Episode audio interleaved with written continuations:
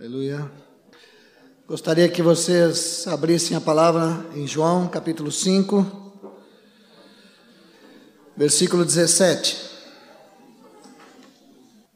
Mas ele lhes disse: Meu pai trabalha até agora, e eu trabalho também. Outro texto, Gênesis 2,15. Tomou, pois, o Senhor Deus ao homem e o colocou no jardim do Éden para o cultivar e o guardar.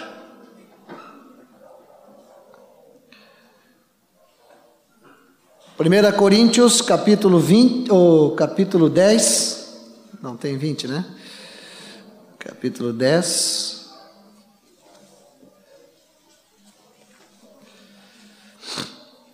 Versículo 31.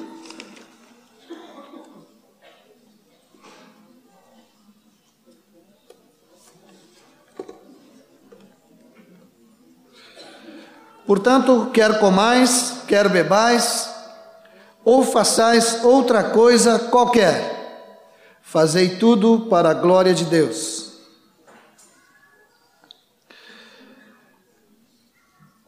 Eu quero nessa noite tentar comunicar para vocês uma palavra que foi ministrada sobre a minha vida já há muitos anos. Na verdade, ela foi ministrada no ano de 88.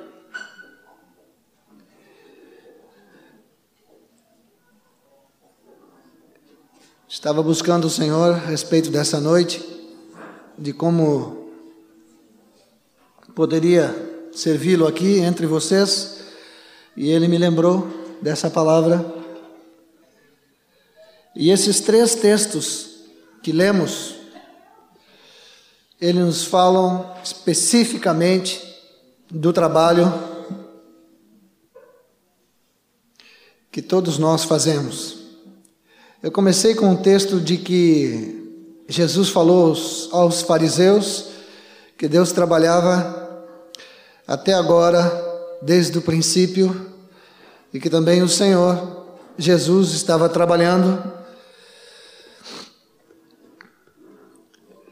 Depois nós vemos o texto onde Deus coloca o homem no jardim e já dá trabalho para ele. Não colocou no jardim para ficar ali simplesmente no descanso, né? Mas trabalhar descansadamente. Amém? Isto. E por último, lemos o texto: quer comais, quer bebais, ou façais outra coisa qualquer, fazei tudo para a glória de Deus.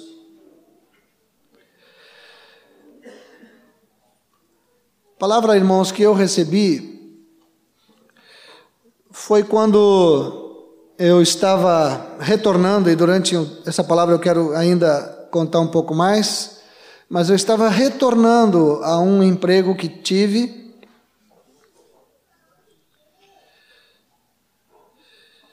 E o Senhor falou muito forte sobre como viver o reino de Deus dentro do nosso local de trabalho. É, vocês poderiam me dizer, tudo o que temos falado até agora é para vivermos o reino de Deus no trabalho. Toda a palavra que temos ensinado, todos os livretos que temos, tudo nos tem mostrado como viver o reino em qualquer lugar. Nós vamos falar um pouquinho de algumas experiências que acontecem conosco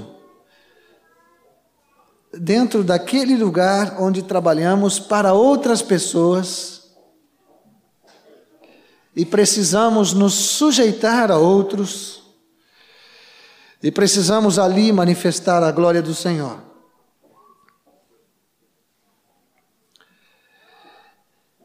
Em Gênesis 1, 26, diz: façamos o homem à nossa imagem, conforme a nossa semelhança. E o homem foi feito e foi já colocado no jardim para cultivar o jardim. O que Deus me mostrou através dessa palavra que me foi ministrada é que há uma característica no caráter de Deus voltada para o trabalho. E, e, e, e isso ele colocou em nós.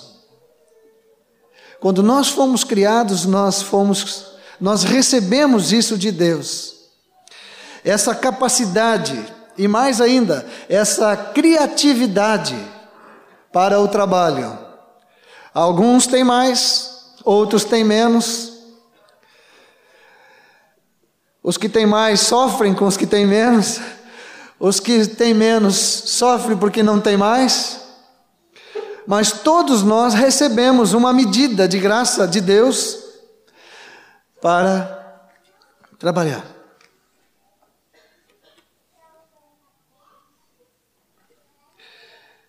Eu queria, antes de entrar naquilo que realmente quero falar, com respeito à experiência prática, mostrar para vocês alguns aspectos do trabalho que Deus está executando hoje, de coisas que Deus fez no passado.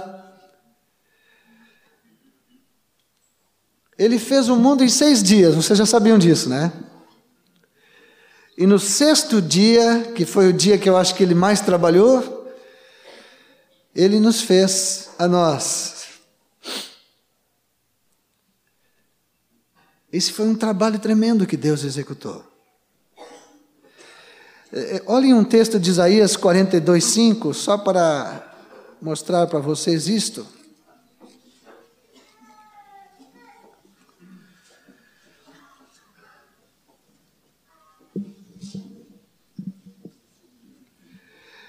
Assim diz Deus, o Senhor, que criou os céus e os estendeu, formou a terra e a tudo quanto produz, que dá fôlego de vida ao povo que nela está e o espírito aos que andam nela. Vocês já viram quantas coisas ele faz, amados? Num só versículo. Criou os céus, os estendeu, formou a terra e tudo quanto produz, dá fôlego de vida ao povo que nela está e o espírito aos que andam nela. Um outro aspecto é que Deus trabalha diariamente com cada um de nós. Trabalha ou não trabalha? Eu quero dizer para vocês que Ele trabalha todos os dias. Quando vocês acordam, quando vocês levantam da cama, o Senhor esfrega as mãos assim e diz: Mãos à obra, temos trabalho, e não é pouco, né? E, e então ele começa a trabalhar com cada um de nós, individualmente.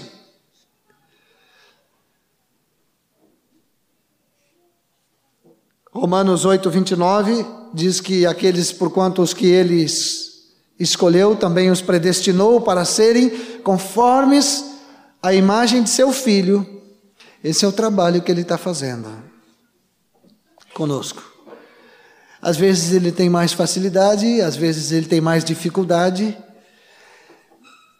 Às vezes ele viu que nós estamos bastante atrapalhados na nossa desobediência, na nossa rebeldia, mas ele vem com amor como Pai para nos trazer de volta para aquele propósito que estabeleceu e que não vai mudar. Esse é um trabalho que Ele está tendo com cada um de nós. Em Hebreus 2,10 diz que Ele nos corrige, que Ele nos disciplina, que Ele trabalha firme conosco por uma razão: nos fazer participantes de Sua santidade. Isso está em Hebreus 12, 10. Então percebam, queridos, como ele tem trabalhado conosco. E nós não temos ouvido nenhuma murmuração ou reclamação da parte dele. Vocês têm ouvido? Não. Que bom.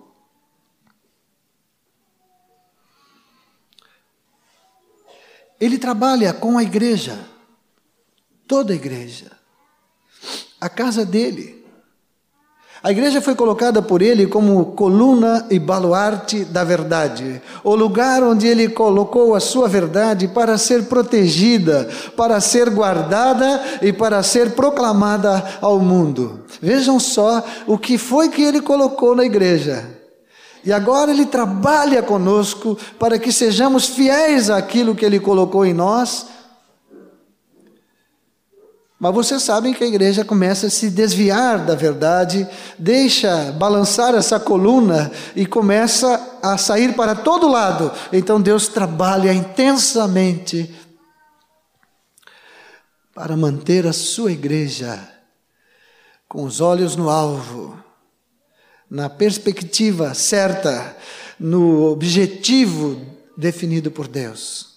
Isso eu garanto para vocês, dá trabalho. Dá? Dá, né? Amém. Mas agora vamos falar um pouco do nosso trabalho. Nós trabalhando com as nossas mãos, trabalhando com nossa mente, trabalhando com nosso coração.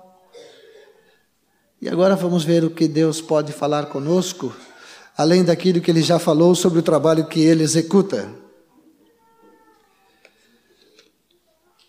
Eu trabalhei numa empresa onde eu comecei em 1986 e, e trabalhei dois anos e saí de lá revoltado, indignado com tanta injustiça que havia naquela empresa. E e fiquei 66 dias desempregado. E na época o irmão que começou a me discipular, ele começou a, a me discipular naqueles dias.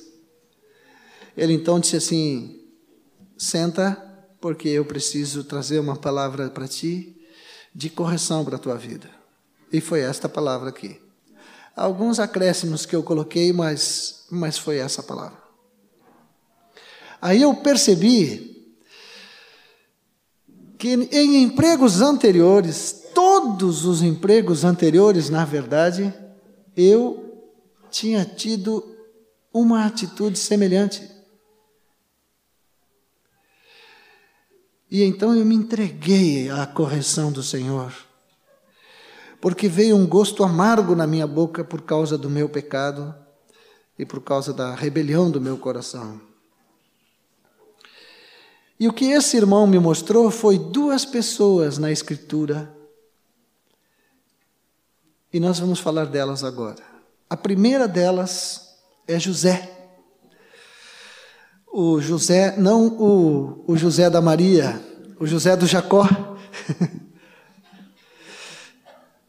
Eu queria que vocês abrissem Gênesis capítulo 37, versículo 36. Alguns textos eu vou só mencionar, viu, amados? Nós não vamos ler, este agora vamos ler. Eu gostaria que vocês fossem anotando os textos. Gênesis 37, versículo 36. Entre mentes, os midianitas venderam José no Egito a Potifar, oficial de Faraó, comandante da guarda. Olhem para mim um pouquinho.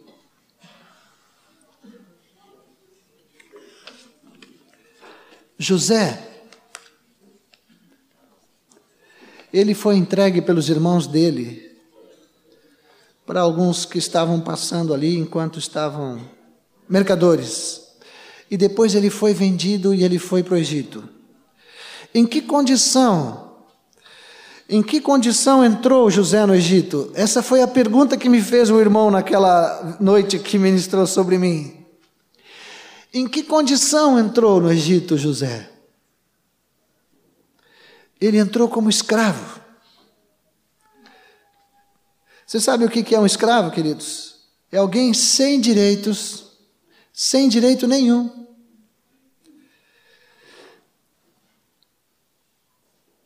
Sem salário, sem salário, sem sindicato vocês já ouviram falar no Sindicato dos Escravos? Hein?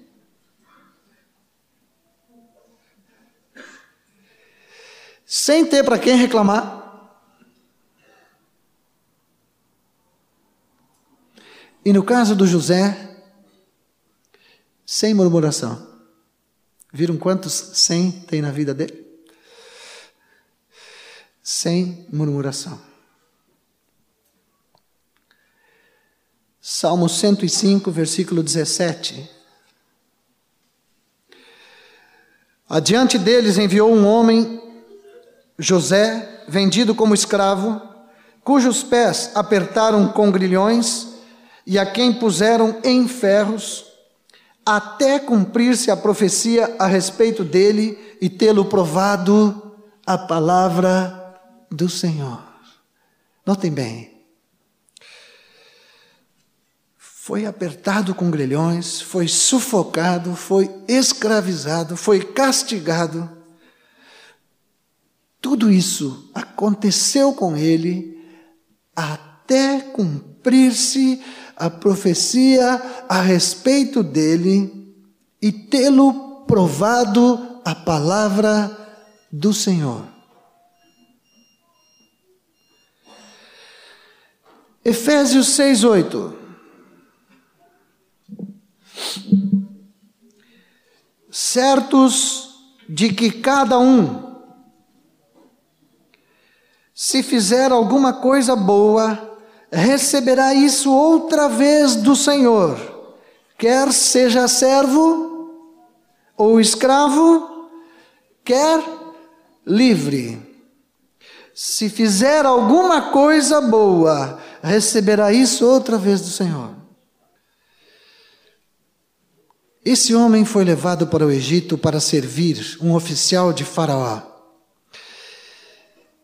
E não temos registro que ele tenha chegado lá para o oficial do Faraó e tenha dito que os irmãos dele o haviam traído, os seus próprios irmãos o haviam enganado e que era hora de mandá-lo de volta para a sua terra. Não há registro disso. Gênesis 39. Primeiro versículo. José foi levado ao Egito e Potifar, oficial de Faraó, comandante da guarda, egípcio, comprou-o dos ismaelitas que o tinham levado para lá. O Senhor era com José, que veio a ser homem próspero e estava na casa de seu senhor egípcio. Vendo Potifar que o Senhor era com ele, e que tudo o que ele fazia, o Senhor prosperava em suas mãos.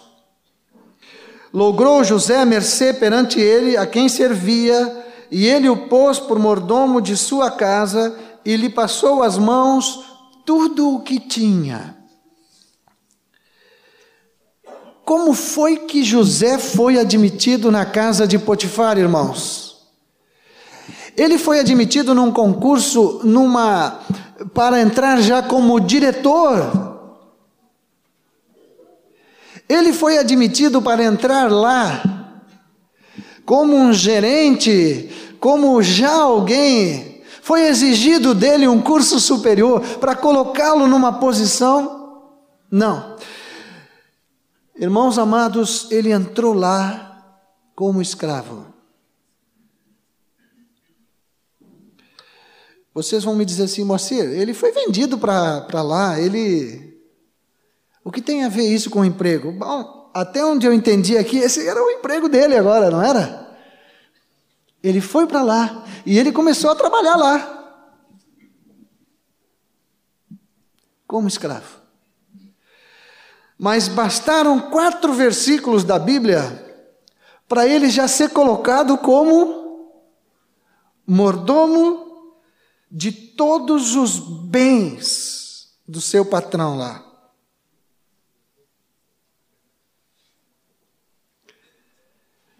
Por quê? Porque foi que José chegou a isso, amados irmãos. Porque Potifar descobriu que ele tinha um curso superior que ele não tinha mencionado quando veio o seu currículo de escravo porque foi descoberto nele alguma habilidade que não tinha sido colocada inicialmente no seu currículo? Não. Porque o Senhor era com ele. o Senhor era com ele. E tudo o que ele fazia com suas mãos, o Senhor fazia aquilo tudo prosperar. E mesmo num lugar como este, onde o nome do Deus de José não tinha nada, nenhuma menção, muito pelo contrário. Haviam outros deuses aqui. Um lugar completamente hostil. E ele ainda entra como um escravo. No Salmo 105 diz que ainda foi preso com grilhões, com correntes. Ele entrou como um trapo.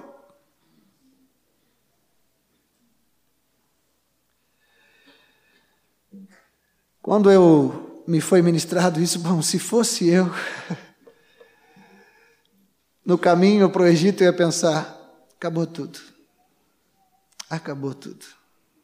Não tem mais nada. Para mim, não tem futuro. que futuro pode ter para mim? Meus irmãos já me rejeitaram. Me venderam para esses homens aí. Agora eu estou entrando no Egito, olha no estado que eu estou entrando. Mas José, graças a Deus, não pensava assim.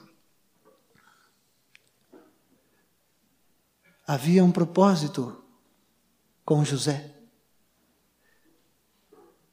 Iria se cumprir a palavra a respeito dele.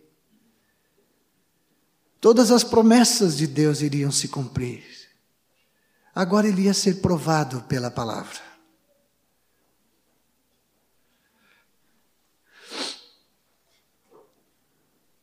No versículo, no mesmo capítulo 39, no versículo 20.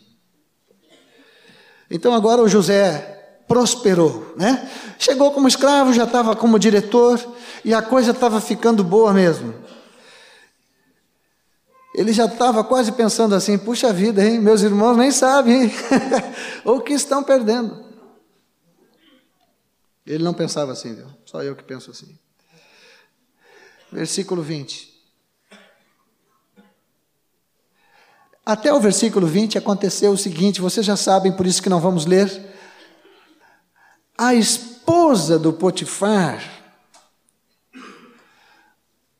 ela botou o olho no José, e era aquele olho grande mesmo, ela botou o olho para não largar.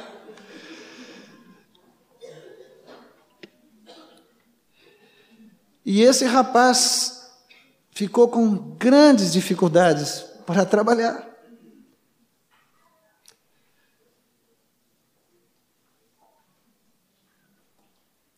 No versículo 9, ele diz assim: Como, pois, cometeria eu tamanha maldade e pecaria contra Deus? Olha só que lindo, amados.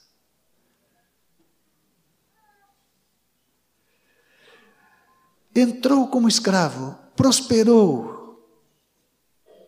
Agora vem uma situação que, se ele não se sujeitasse àquela situação, ele poderia perder tudo o que tinha conseguido até aquele momento. Tudo por água abaixo. Mas o que é mesmo que José tinha conseguido? Ele não tinha conseguido nada a não ser uma intimidade com seu Deus um relacionamento muito melhor com Deus. Então ele disse para a mulher: Como, pois, cometeria eu tamanha maldade e pecaria contra Deus?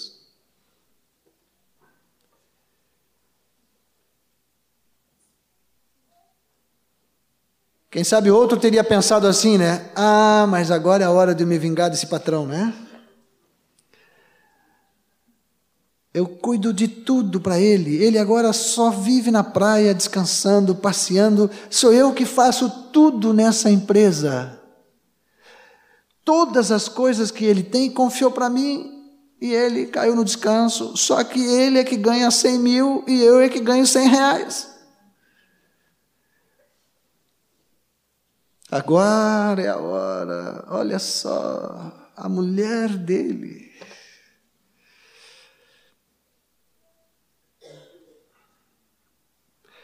Como, pois, cometeria eu tamanha maldade e pecaria contra Deus? Então, no versículo 20, a mulher armou toda aquela confusão para José, e o Senhor de José o tomou e o lançou no cárcere, no lugar onde os presos do rei estavam encarcerados, ali ficou ele na prisão.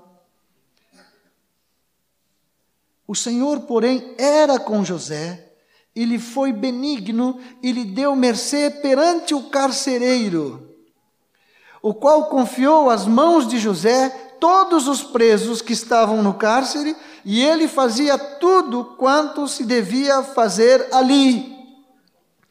Nenhum cuidado tinha o carcereiro de todas as coisas que estavam nas mãos de José, porquanto o Senhor era com ele, e tudo que ele fazia, o Senhor prosperava.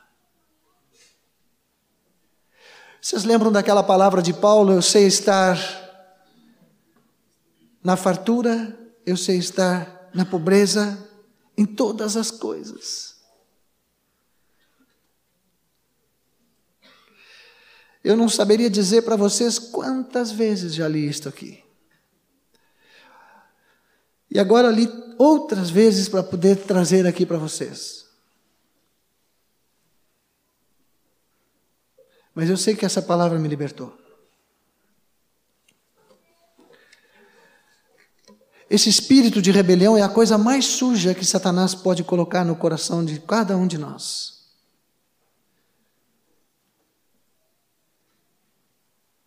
E nós não vemos isso no José.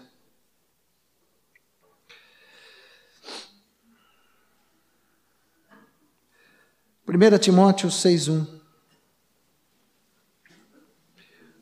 Todos os servos que estão debaixo de jugo considerem dignos de honra o próprio Senhor, dignos de toda honra o próprio Senhor, para que o nome de Deus e a doutrina não sejam blasfemados. Vocês sabem por que, que vocês se sujeitam no trabalho, irmãos? Não é para não perder o emprego, por favor, não é.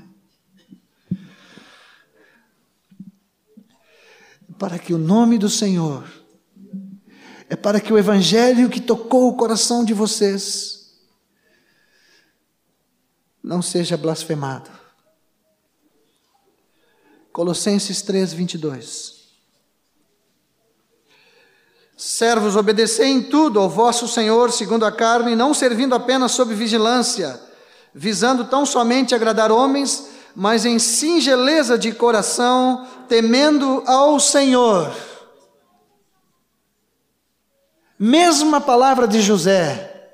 Todos os versículos do Novo Testamento que estamos lendo, todos eles se cumpriram na vida de José. Temendo ao Senhor. Tudo quanto fizerdes, fazei-o de todo o coração, para, como para o Senhor e não para homens E pode ser que só ouvindo esses textos que estamos lendo, estamos apenas lendo a palavra, já esteja vindo no, em algum de vocês algum pensamento dizendo que eu estou querendo sugerir agora aqui que saia todo mundo daqui, como disse uma pessoa para mim. Então tu quer que eu seja um coitadinho, um, um cordeirinho? Alguém que todo mundo pisa e não reage para nada? Não nós podemos ser pisados e Deus nos autoriza a reagirmos. E Ele nos deu a vida do Seu Filho para nos mostrar como reagir. Amém? Fica bem assim, amados? Deus exaltou esse homem como ninguém. Gênesis 41, versículo 38. Agora ele já está diante de Faraó. Agora não é mais com o Potifar. Disse Faraó aos seus oficiais: Acharíamos porventura homem como este, em quem há o Espírito de Deus? Meus irmãos amados, prestem atenção. qual foi a virtude, qual foi a capacitação,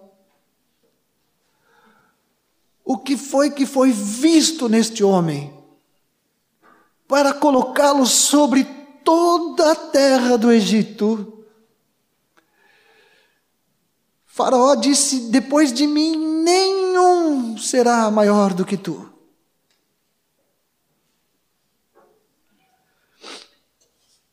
homem como este, em quem há o Espírito de Deus.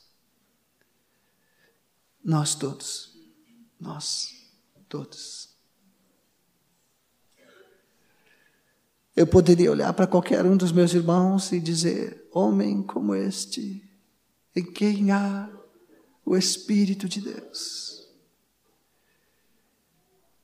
que vai de manhã cedo conosco para o trabalho. Nós vamos meio dormindo, sonolentos, ele não. Ele vai pronto para manifestar a sua glória.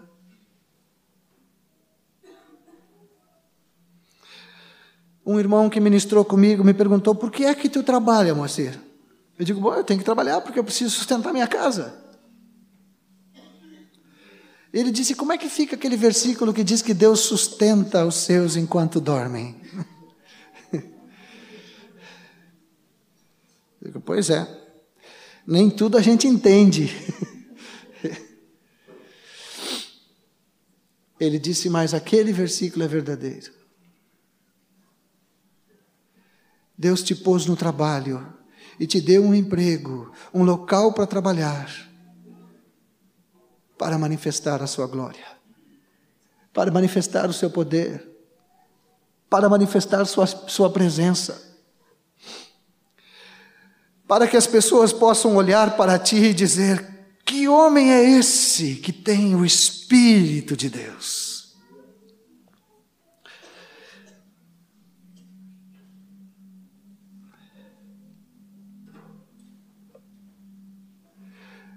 Por causa da obediência de José, que entrou mal no Egito, entrou amarrado com grilhões, acorrentado, poderia pensar que não tinha mais futuro para ele.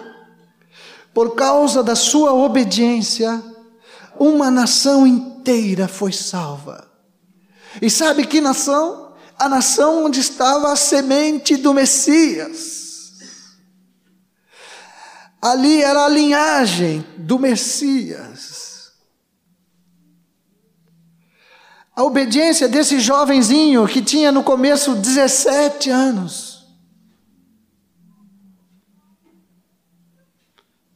Permitiu que o Senhor Jesus chegasse na cruz do Calvário por nós.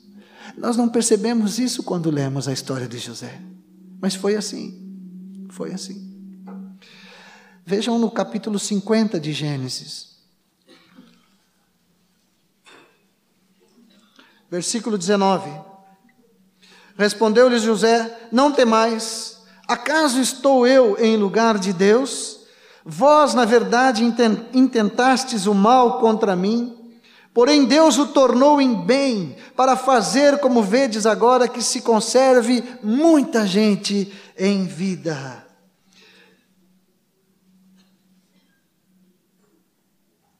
Vós intentastes mal Mas Deus tomou tudo isso para salvar uma nação inteira. Põe a mão assim no teu peito, assim. E fala assim: Eu sou um homem. As mulheres dizem: Eu sou uma mulher. Por favor. Em quem habita o Espírito de Deus. Habita aí. Está aí.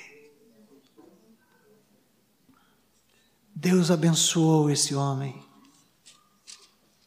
Deus abençoou a minha vida com essa palavra. Vocês não imaginam como Deus abençoou a minha vida.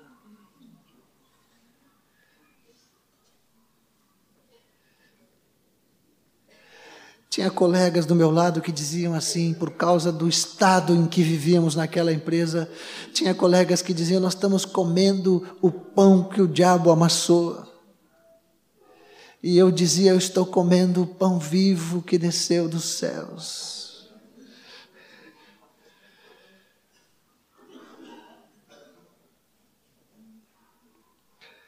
Gênesis 49, versículo 22.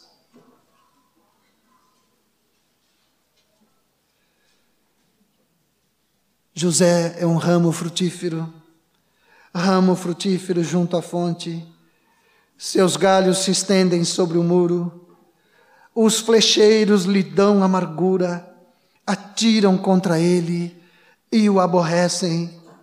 O seu arco, porém, permanece firme e os seus braços são feitos ativos pelas mãos do poderoso de Jacó, pelo pastor e pela pedra de Israel. Pelo Deus de teu Pai, qual te ajudará, e pelo Todo-Poderoso, o qual te abençoará com bênçãos dos altos céus, com bênçãos das profundezas, com bênçãos dos seios e da madre. As bênçãos de teu pai excederão as bênçãos de meus pais, até o cimo dos montes eternos. Estejam elas sobre a cabeça de José e sobre o alto da cabeça do que foi distinguido entre seus irmãos.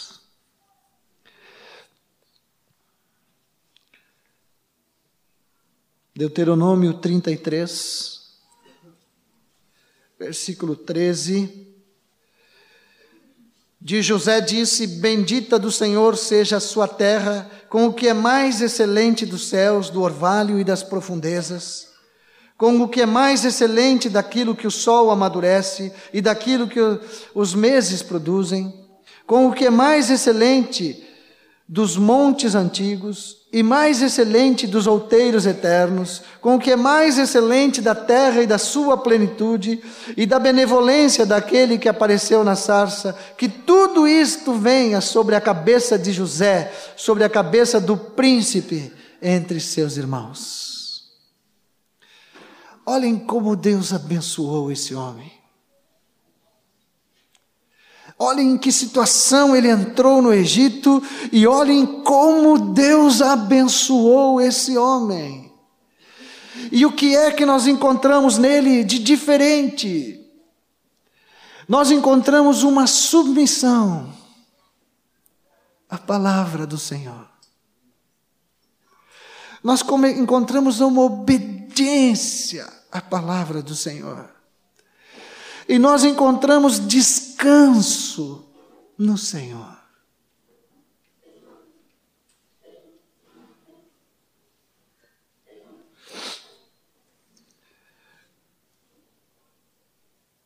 Esse era um homem que vivia olhando para Deus. Eu às vezes penso que quando eu tivesse sido exaltado a ser o mais importante do Egito, talvez a primeira coisa que eu fizesse fosse mandar chamar a mulher do Potifar para enforcar ela junto com o padeiro. Porque ela causou um estrago para José.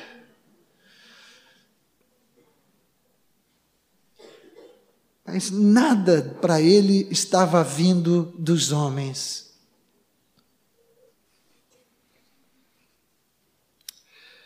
Nós íamos falar, não vamos, um pouquinho sobre a vida do Daniel seria o outro. Vocês examinem depois a vida de Daniel na Babilônia. Vocês nunca pensaram que o emprego de vocês é uma Babilônia? Nunca chamaram o patrão de vocês de Nabucodonosor? Vejam como se conduziu eh, Daniel lá, sem se contaminar com nada. E também entrou lá como escravo, também. E, ah, e José morreu no emprego, viu gente? Nem saiu daquele primeiro emprego dele, porque José morreu no Egito. E Daniel, até onde se sabe, se não ficou lá na Babilônia, saiu de lá velhinho. Porque é possível que ele tenha vivido os 70 anos do cativeiro lá.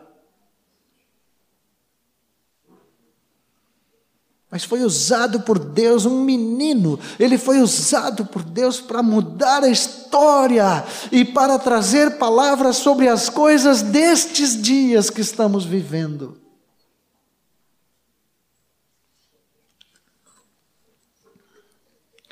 Não subestime o espírito que habita em ti, meu irmão.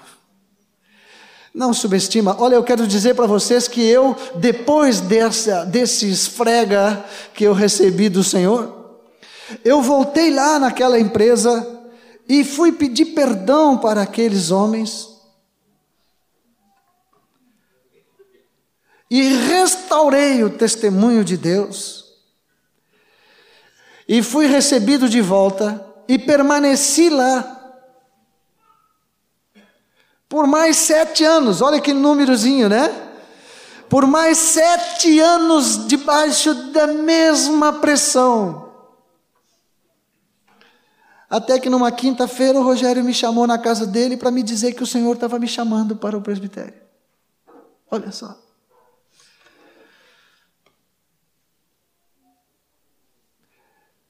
Mas foram tantas as experiências da glória de Deus depois do coração tratado, tantas. E ainda assim houve tantos fracassos também, é, é, não de ter pecado, ter me contaminado, mas de não ter reagido como deveria.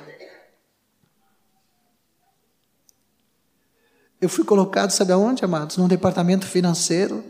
Todas as finanças da empresa foram colocadas na minha mão.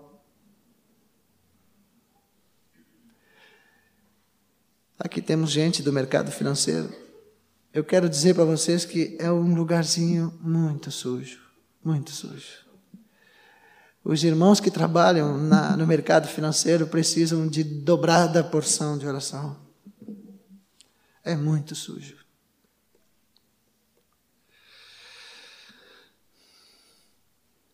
Mas lá também pode se manifestar a glória de Deus. Dele é o ouro e a prata.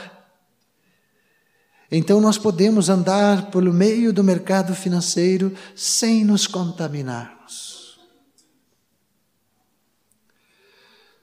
O motivo de estarmos no trabalho, no emprego, é para manifestar a glória de Deus. Abram Mateus capítulo 5, versículo 13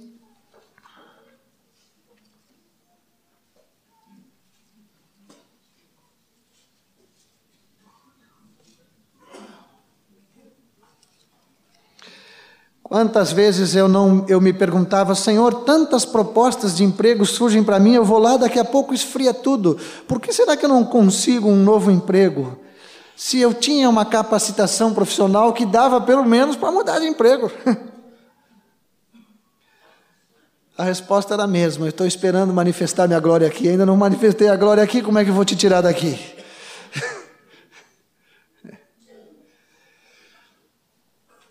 Mateus 5,13.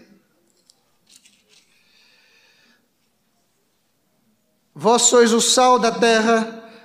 Se o sal vier a ser insípido, como lhe restaurar o sabor? Para nada mais presta senão para lançado fora ser pisado pelos homens. Vós sois a luz do mundo. Não se pode esconder a cidade edificada sobre um monte. Nem se acende uma candeia para colocá-la debaixo do alqueire, mas no velador, e alumia a todos os que se encontram na casa. Assim brilhe também a vossa luz diante dos homens, para que vejam as vossas boas obras e glorifiquem a vosso Pai que está nos céus. Eu me lembro uma vez que a esposa do presidente da companhia, ela cruzou por mim um dia e disse assim: Eu preciso lhe fazer uma pergunta. Daí, quase que. Ela disse assim: há como desviar recursos no departamento financeiro sem que isso possa ser descoberto por nós? Mas me perguntou, olhando nos olhos, e eu disse para ela: ah, há muitas maneiras. Ela ficou corada eu disse assim para ela: a diferença é que eu estou lá. E ela olhou para mim. Eu disse assim para ela: antes de servir a vocês, eu sirvo o meu Senhor. E eles são judeus, judeus, judeus, judeus mesmo, né? Aquela empresa era cheia de coisinha para passar a mão na, no marco da porta, assim. Nunca vi pó naquelas coisinhas, de tanto que a turma passava a mão ali. Então eu pude proclamar o Evangelho ali. Onze pessoas tomaram decisão ali no tempo que eu estava lá.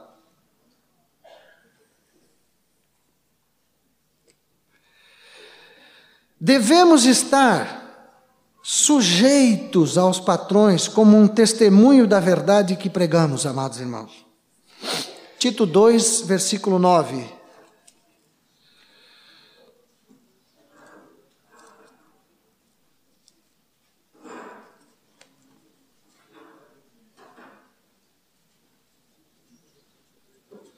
Quanto aos servos, aos escravos, que sejam em tudo obedientes a seu Senhor, dando-lhes motivo de satisfação. Não sejam respondões. Não furtem, pelo contrário, deem prova de toda fidelidade, a fim de ornarem a nossa vida como um ornamento da doutrina do Senhor.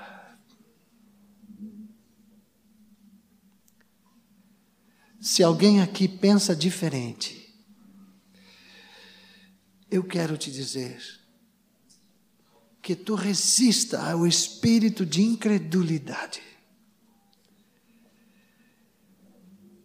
Entregue teu coração à simplicidade e à pureza que tu deve para Jesus.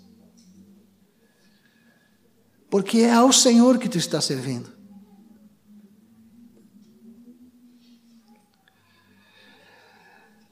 Mas fazer isso naquela empresa, Moacir, naquela sujeira toda. Eu disse isso para esse irmão que ministrava comigo. Como posso agir assim no meio de uma sujeira assim? Ele disse, Moacir, Adão caiu no Éden. Jesus não caiu no deserto no meio dos escorpiões, das cobras, e ainda com aquela figura na orelha ali o tempo todo, ele não pecou. Ao Senhor teu Deus adorarás, só a Ele prestarás culto. Em qualquer lugar. Em qualquer lugar. Em qualquer lugar.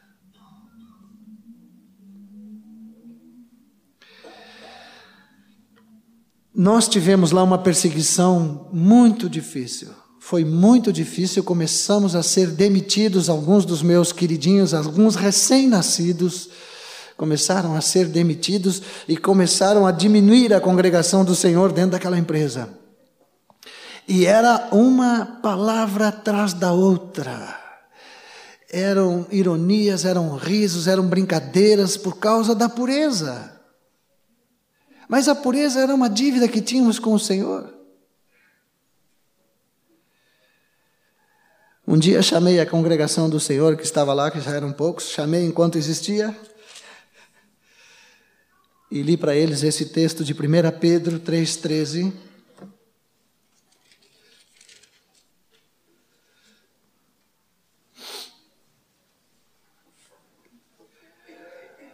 Ora, Falei para aqueles queridos. Esses dias falei com o Ronaldo de Canoas e o Ronaldo disse para mim assim: Moacir, aquela palavra de 1 Pedro. Ele não esqueceu até hoje. Fizemos uma reunião de emergência para estarmos nos consolando com as Escrituras. Quem é que vos há de maltratar, se fordes zelosos do que é bom? Mas ainda que venhais a sofrer por causa da justiça, bem-aventurados sois, não vos amedronteis, portanto, com as suas ameaças, nem fiqueis alarmados, vou perder meu emprego, o que vai ser de mim? Antes de tudo, santificai a Cristo como Senhor em vosso coração estando sempre preparados para responder a todo aquele que vos pedir razão da esperança que é em vós. Eles são obrigados a perguntar, mas me fala dessa loucura. Eu estava numa gerência interina lá. Aliás, eu fui interino quase que o tempo todo lá.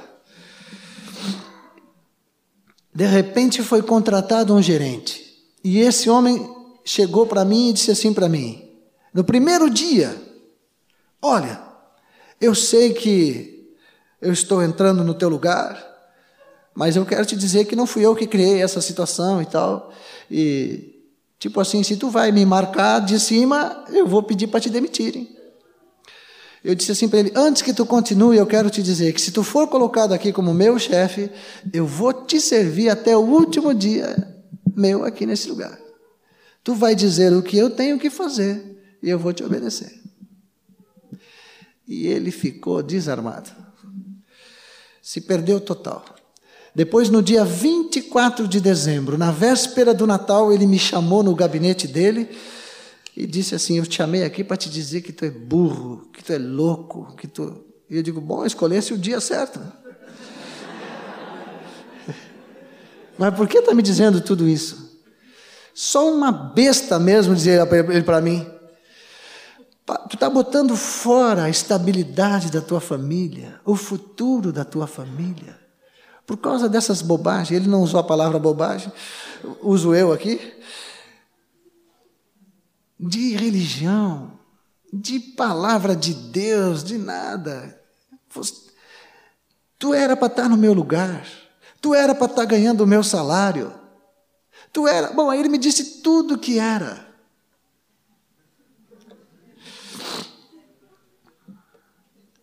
Olhei para ele, olha, eu quero te abençoar, quero te dizer que tu tenha um bom dia amanhã, descansa. E quero te dizer que se alguém aqui é privilegiado, esse alguém sou eu. Eu recebi muito mais do que tu, muito mais. Só que tu não vai poder ver isso. Mas se tu quiseres, tu pode ver. E acabei com a história. E desci cheio de júbilo, né? Saíram uns quatro diretores durante o tempo que eu estava lá, e eu estava quase sempre com uma carta de demissão assinada. Saiu um presidente, saiu esse rapaz que estava sobre mim, Saíram outros que entraram no lugar dele. E por fim saí eu, porque o Senhor me chamou para o presbitério. E ainda fizeram uma festa para mim, e o rapaz que estava na gerência, ele disse assim: Eu nunca vi isso. Coisas maiores verás, né? Aleluia. Nós precisamos falar e agir no nosso local de trabalho com obediência ao Senhor. Às vezes eu via lá pessoas falando com muita religiosidade, isso não produz nada. As pessoas precisam ver a vida de Deus. Nós somos a luz do mundo, nós não somos o som do mundo. Senão ficava aquela marcação em cima para converter na marra não convertia ninguém. Aí ia embora da empresa, 20 dias depois vinha uma ação trabalhista que o irmãozinho amado tinha botado contra a empresa. Ou seja, tudo tinha ido por água abaixo. Queridos, nós fomos colocados no local de trabalho para a glória de Deus. Eu aprendi isso lá para a glória de Deus. É a única razão. Ele nos sustenta, ele nos sustenta. Uma vez a secretária do presidente, depois que eu tinha dito umas coisas lá, ela disse assim para mim: Vai para a tua mesa, uma daquelas mulheres arrogantes assim, sabe? Não sei se você já conhece alguma, mas ela disse assim: Vai para a tua mesa, arruma tuas coisas, porque tu vai ser demitido hoje ainda. E aí eu perguntei para ela: só pode me informar uma coisinha? Quem vai me demitir? Ela falou assim: o presidente serve? Aí eu disse para ela: não serve. O Senhor me colocou aqui. Só Ele vai me tirar daqui. Aí ela disse assim: ah, veremos.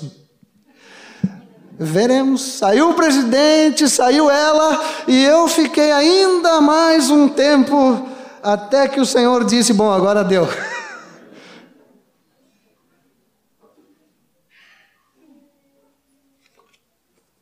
Que bom que eu posso falar isso para vocês.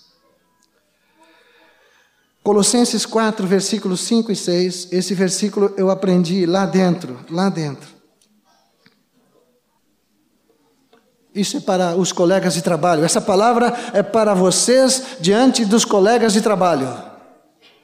Portai-vos com sabedoria para que são de fora, aproveitai as oportunidades.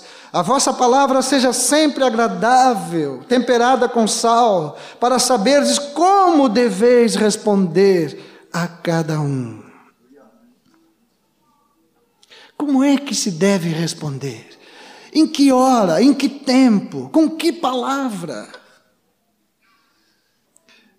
Nunca tor torça a justiça, viu, meu irmão amado? Nunca mexe com isso, nunca aceita pila para trocar qualquer coisa, nunca deixa entrar suborno na tua mão. Uma vez nós perdemos um dinheiro, havia uma folha de pagamento atrasada e nós perdemos um financiamento bancário porque eu fui entrevistado pelo banco e falei a verdade e o banco cortou. Aí quatro gerentes chegaram para mim, furiosos, possessos. Eu achei que iam me bater. E eles me disseram assim: Tu é o culpado, tu é o culpado. Quase um coral. Tinha tenor, baixo, barito. Tu é culpado.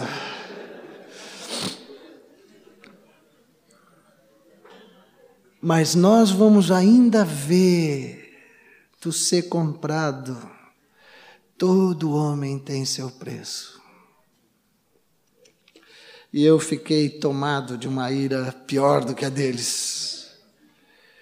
E o Senhor disse para mim: responde, responde agora.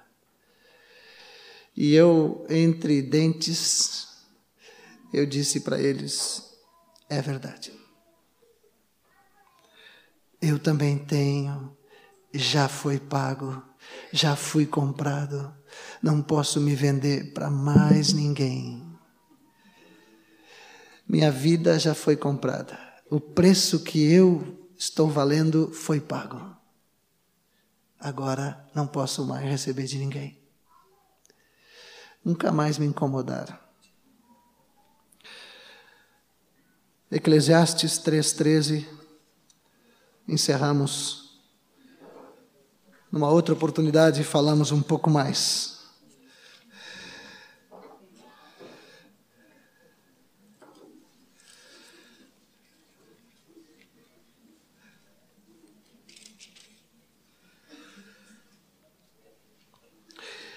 E também que é dom de Deus que possa o homem comer, beber e desfrutar o bem de todo o seu trabalho.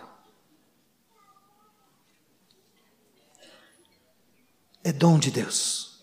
Trabalhar, desfrutar do trabalho, é dom de Deus. Deus quer que nós tenhamos o nosso trabalho focalizado corretamente. Trabalhar para Ele se nós não gostarmos do emprego onde estamos, querido, vai ser difícil para nós sentirmos que estamos representando o Senhor ali. Se o lugar onde estamos trabalhando não presta, não serve, nós não. É muito difícil dizer que eu ali sou um sacerdote do Deus Altíssimo. Agora vocês poderiam, ah, mas quer dizer então que eu agora tenho que ficar onde estou e morrer ali como José e não, não posso desejar alguma coisa melhor? Tu pode desejar quantas coisas melhores tu quiseres, e Deus vai te fazer prosperar, e Deus pode te levar de emprego em emprego, em emprego, em emprego, e fazer tu ser um homem próspero, uma mulher próspera, encher teus bolsos de dinheiro, meu querido. Isso não é problema para o Senhor. Ele só precisa contar contigo para manifestar a glória dele em qualquer lugar. Em qualquer lugar. Mas se tu não tem essa disposição com o trabalho que tu está agora, então ali já é um lugar onde ele não vai poder manifestar a glória dele. Ainda bem que ele pensa diferente de mim, né? Mas eu pensaria assim, né? Para que tirar desse emprego? Colocar no outro? o retorno para mim vai ser igual. Não recebo glória ali, não vou receber lá, não vou receber lá, nem lá em lugar nenhum eu vou receber a glória. Mas se nós assumirmos a atitude de José e a de Daniel, como a de tantos outros, o gozo do Senhor estará em nós. E o nosso gozo será completo. A nossa alegria ninguém poderá tirar. Estaremos ali como mais que vencedores, de glória em glória, de vitória em vitória, sendo pisados, perseguidos, maltratados, tudo isso faz parte de uma lista que o Senhor colocou, essa lista enorme assim, ó, e depois ele fechou esse envelope com essa lista de coisa ruim que veio para cima de nós e escreveu do lado de fora: regozijai-vos e exultai grande é o vosso galardão. Amém. Vocês concordam com a palavra do Senhor? Que bom, é dele, né?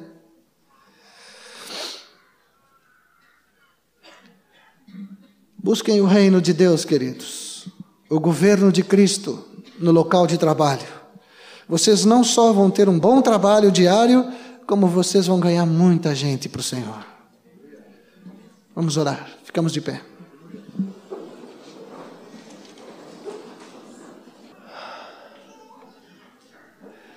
Senhor, te bendizemos. Essa é a palavra do reino, Senhor. É uma palavra que nos garante a vitória. Ela foge a tudo que o homem natural pensa mas essa é a palavra da vitória, Jesus. E eu quero te bendizer por ela. Quero agradecer a tua misericórdia para com a minha vida, Senhor. E pela misericórdia que tens tido dos meus irmãos.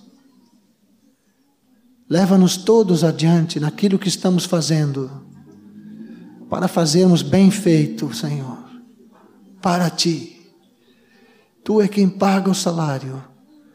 Tu é quem recebe a glória. Tu é quem procura o melhor para nós. Bendito é o teu nome por isto. Te agradeço, Senhor, pela tua bondade. Em nome de Jesus. Amém.